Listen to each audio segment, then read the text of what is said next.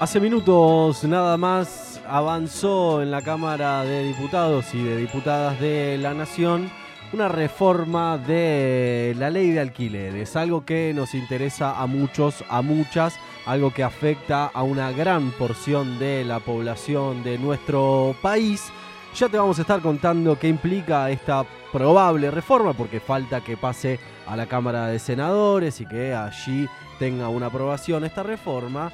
Venimos discutiendo con el equipo de Todo Otra Vez, con este equipo de los sueños de Todo Otra Vez, respecto a hablar con aquellas personas expertas, autorizadas en la temática, aquellas personas que desde no solo la inocencia, sino desde la más alta sabiduría, nos dan las respuestas necesarias a las preguntas más importantes.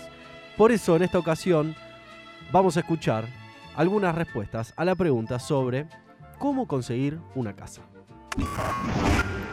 Hola, soy Emilia y para hacer una casa hay que primero comprar las cosas y los ladrillos y después ya que tienen todo hay que construirla y después hay que eh, ordenar las cosas adentro y ponerlas en su lugar y, y después hay que pintar y todo. Se consigue una casa con el dinero. Y con ese dinero se te gasta para conseguir una casa. Soy Joaquín y para mí, para tener una casa hay que comprarla, construirla, trabajar, pero lo mayoría sería poder agarrar cosas útiles, ladrillos. Primero lo básico es agarrar ladrillos y empezar a construirla. Ayudar a los constructores, eso. Y después al final la empezás a decorar, la pintás y le pones los muebles. Hola, soy Benja y quiero que las casas se consiguen trabajando. Hola, soy Luciano y para mí, para tener tu casa, tenés que primero ser mayor a 18 años y después escribir un papel con mucha plata para poder comprar tu casa y ahí ya te tendrías tu casa. En la niñez pensamos que las cosas son más simples. Yo me siento estafado hoy. Cuando crecemos, Como que los adultos me condujeron por un pasillo a veces necesitamos un pequeño manual para decirme, ¿y ahora? ¿Y ahora? No, y ahora te jodes como nosotros. para la vida adulta. como nosotros. Esta sección continúa de esta manera, este pequeño manual para la vida adulta, donde le preguntamos y le agradecemos por sus respuestas a un montón de infancias con un montón de sabiduría respecto a cómo conseguir una casa. Bueno, mucha conciencia. Me gustó mucho lo de escribir un papel, por ejemplo. Con muchos números. con muchos números. Real. Exactamente. Sumamente real. Es así. Mucho ladrillo, mucho pintar, mucho mueble también. Me gusta esa noción de, de cómo se arma una casa también. Claro, porque bueno, justamente en este pequeño manual para la vida adulta aquí nos gusta contraponer a lo que pensamos en las infancias cuando todo es mucho más puro y no tienen, por ejemplo, lugar los empates del mercado, Claro. en el cual si vos pensás, ¿qué hago para tener una casa? Y, y tendrías que pensar en construirla, ¿no? Bueno, Sí. la seguridad que necesites para eso, Claro. pintar, bueno, madera o ladrillo, o- Ujú. Y así debería ser la construcción de una casa. Después llegamos a la vida adulta y nos damos cuenta que para construir una casa primero hay que tener un terreno, para tener Sí. un terreno hay que tener dinero. No solo Bien. dinero, sino eh, una moneda extranjera para poder comprar eso también, ¿no? Exacto, porque el mercado inmobiliario de nuestro país Sí. desde la última dictadura cívico-militar eclesiástica Exacto. empezó a manejarse en dólares, algo que Ajá. no ocurre en otros territorios. En ninguna parte del mundo prácticamente, excepto en aquellas economías que están dolarizadas justamente. Como Ecuador, ¿no? Como Ecuador, exactamente, donde es la moneda de curso legal, oficial, la única. eh, pero después, ningún otro país, o sea, uno vive en Uruguay y compra con pesos uruguayos. Uno vive en Brasil, compra con reales. Uno, Reais. Gracias. Y así, sustantivamente, diría el chavo, en este pequeño manual para la vida adulta, en la cual, bueno, tratamos de desandar estos caminos y justamente en una jornada raque que, como decíamos al principio, tiene novedades porque esto es algo que te lo venimos contando en este año impar, año electoral, donde la gran mayoría, por no decir todos y todas, los dirigentes de la clase política están abocados a la campaña y el Congreso no suele tener mucha, mucha actividad. Esto suele pasar en todos los años, bajo todos los gobiernos, digo, es algo que también está bueno pensarlo. Eh, pero en este contexto hubo sesión en la Cámara de Diputados, terminó hace un rato nada más, y una de las leyes que se llevó a, a tablas, a tratar sobre tablas, tiene que ver con una ley de alquileres, una ley muy criticada. Sí, bueno, justamente esto, cuando imaginamos en la infancia decimos, bueno, nuestra casa, bueno, va a ser mi casa, construida como yo quiera, con la ventana chiquitita, Claro. arriba, lo, lo que sea. Mucho juego. Y después nos damos cuenta cuando llegamos a la vida adulta que la capacidad que tenemos a acceder a una vivienda propia es muy ínfima, Limitadísimo. ¿no? Limitada, exceptuando algunos procrear y algunas de esas iniciativas. Sí. La verdad que es muy difícil acceder a un crédito justo y, y pagable todos los meses. Entonces terminamos, o gran parte de las personas terminan yendo a alquilar, ¿no? Tener que eh, alquilar un inmueble para vivir algo que es un derecho, el acceso a la vivienda. Exacto.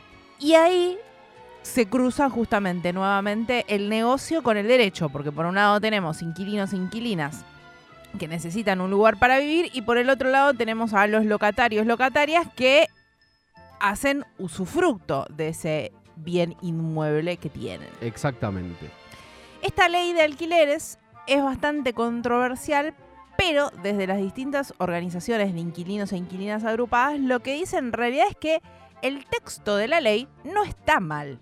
Lo que está mal, lo que eh, perjudica a, justamente las personas que eh, alquilan, Ajá. es que no tiene un cumplimiento real. No me digas. Esta ley ya va a cumplir tres años Claro.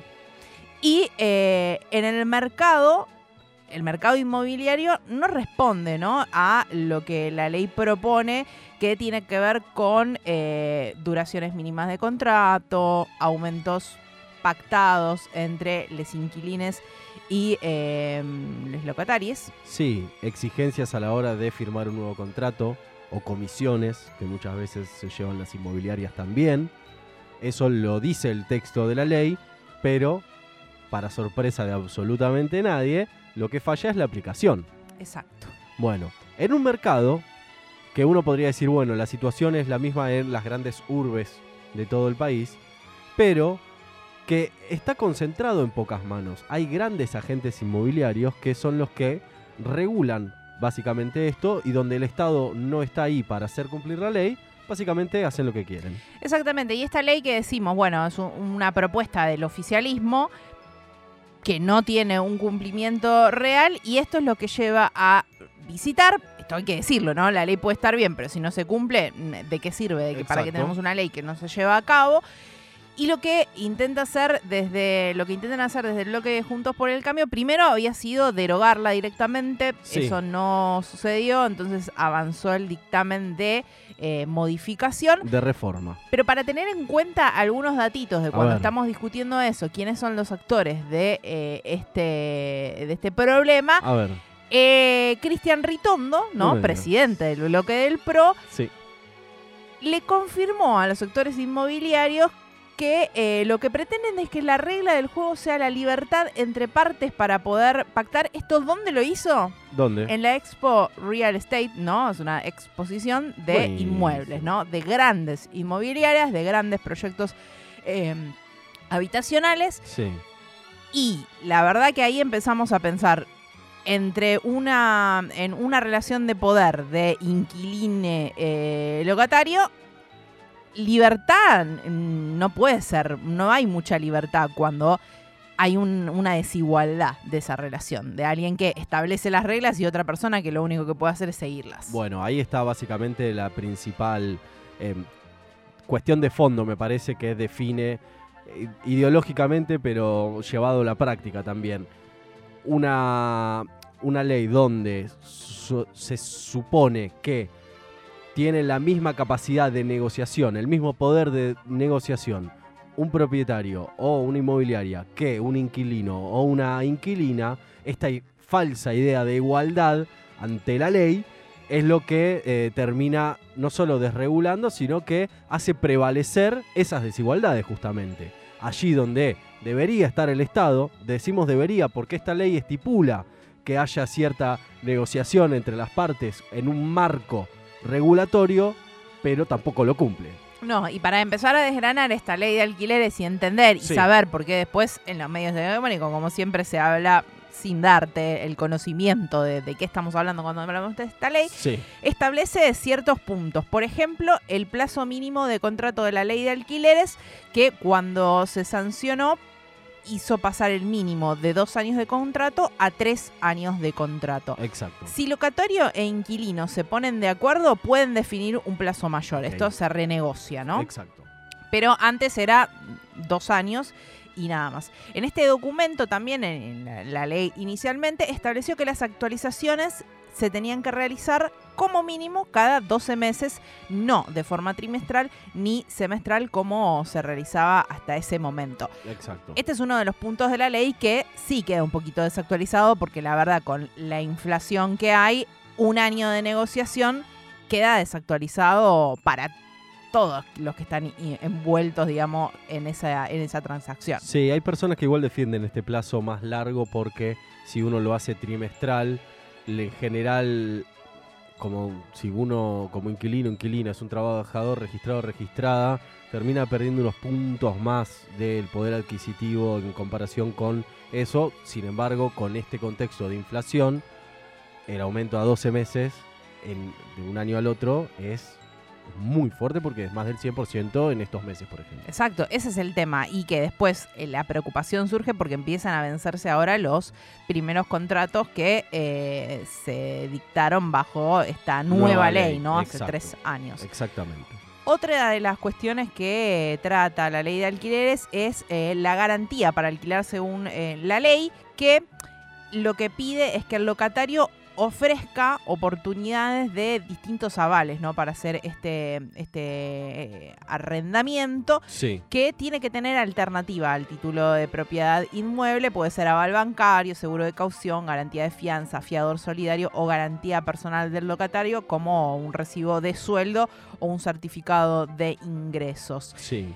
Esto para ofrecer un poco más porque en algún momento también se había complicado mucho esto de tener que tener una garantía en el lugar en el que vos quisieras alquilar, porque por ejemplo, si querías al- alquilar en Ciudad Autónoma de Buenos Aires, tenés que tener garantía de Ciudad Autónoma de. Buenos Aires y demás.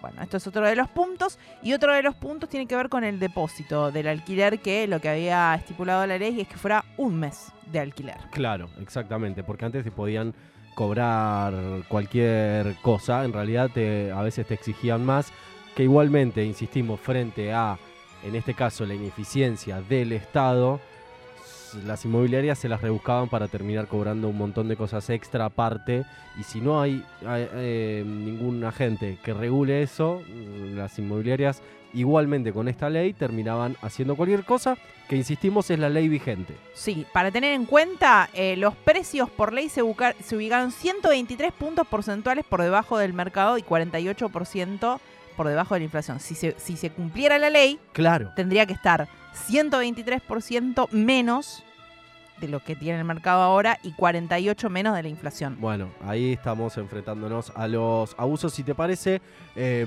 vamos a escuchar las palabras de Sebastián Oliver, ¿sí? que eh, nos habla un poquito sobre la situación de la ley de alquileres e inquilines. Sebastián es integrante de Inquilines Mar del Plata, una agrupación colectiva que trabaja en defensa de las personas que alquilan y nos contaba lo siguiente. La situación nosotros la venimos denunciando desde hace más de tres años, sabiendo que en el marco de la nueva ley de alquileres el sector inmobiliario iba a responder eh, negándose a aceptar y acatar la, la nueva ley, cosa que hizo, porque históricamente con esta y cualquier otro intento de regulación del sector inmobiliario, el mercado respondió negativamente, bueno, no quieren regulación. Y eso es prácticamente lo que está ocurriendo. Al no haber un marco regulatorio firme, porque esta ley, si no fue en parte respetada, fue porque también los estados, los gobiernos nacionales, provinciales y municipales no se hicieron cargo de complementar eh, la nueva ley de alquileres con políticas públicas positivas, activas, para garantizar el acceso a la vivienda. Bueno, ante esta esta falta de voluntad política para resolver el acceso a la vivienda en alquiler, el mercado respondió haciendo lo que siempre hace, extorsionando a las personas que alquilamos y accedemos a la vivienda porque entre la necesidad de alquilar y la necesidad de, hacer un negocio entre la rentabilidad, la disparidad es, es enorme. La relación locador-locataria es una relación históricamente desigual, inequitativa y las personas que alquilamos siempre terminamos aceptando cualquier condición para ocupar una vivienda. Por cualquier condición, llámese de una vivienda que no está en condiciones de habitabilidad hasta pagar cifras siderales por eh, la ocupación de un espacio para vivienda unifamiliar. Esa situación se viene agravando además con el proceso inflacionario post pandemia que bueno, ya se, había, se habían dado indicios importantes durante la gestión del macrismo, con el 50% de inflación y ahora con el doble, eh, esa situación se agravó. Ni hablar de, las personas, de las familias que están pagando un crédito UBA, que todavía lo están padeciendo, igual o peor a las personas que alquilamos. Hasta allí las palabras de Sebastián Oliver, integrante de Inquilines Mar del Plata, la agrupación colectiva que trabaja en defensa de las personas que alquilan, con un gran resumen, Raque, sobre lo que está sucediendo actualmente, sobre la ineficacia y la ineficiencia de los gobiernos para controlar la actual ley de alquileres y la actualización sobre lo que está pasando ahora en la Cámara de Diputados de la Nación. Exactamente, y con esta media sanción de diputados lo que aclaraban desde la organización es que mientras tanto la ley sigue vigente. Claro. ¿No? Porque esto tiene que todavía eh, votarse en el Senado, así que la ley sigue vigente y ya salieron a aclarar esto desde las diferentes organizaciones que agrupan a inquilinos e inquilinas, porque bueno, ya desde los desde el sector inmobiliario van a querer hacer las cosas como se les cante. Exactamente. La noticia de último momento tiene que ver con que la oposición en la Cámara de Diputados y Diputadas de la Nación aprobó una reforma que, a grosso modo te lo contamos, reduce el plazo mínimo a dos años, la actualización del costo del alquiler se negocia cada cuatro meses, cuatrimestral, y no estipula de qué manera se negocia ese aumento, como por ejemplo ahora está mm, regulado, mal aplicado, pero está regulado, sino que las partes, cada una de las partes se arreglen, lo cual nos parece injusto. Esto fue todo el pequeño manual para la vida adulta en este contexto de noticias legislativas y que trajimos las palabras de aquellas personas expertas a quienes les agradecemos nuevamente por hacer este servicio a la comunidad a través de este programa que se llama Todo otra vez.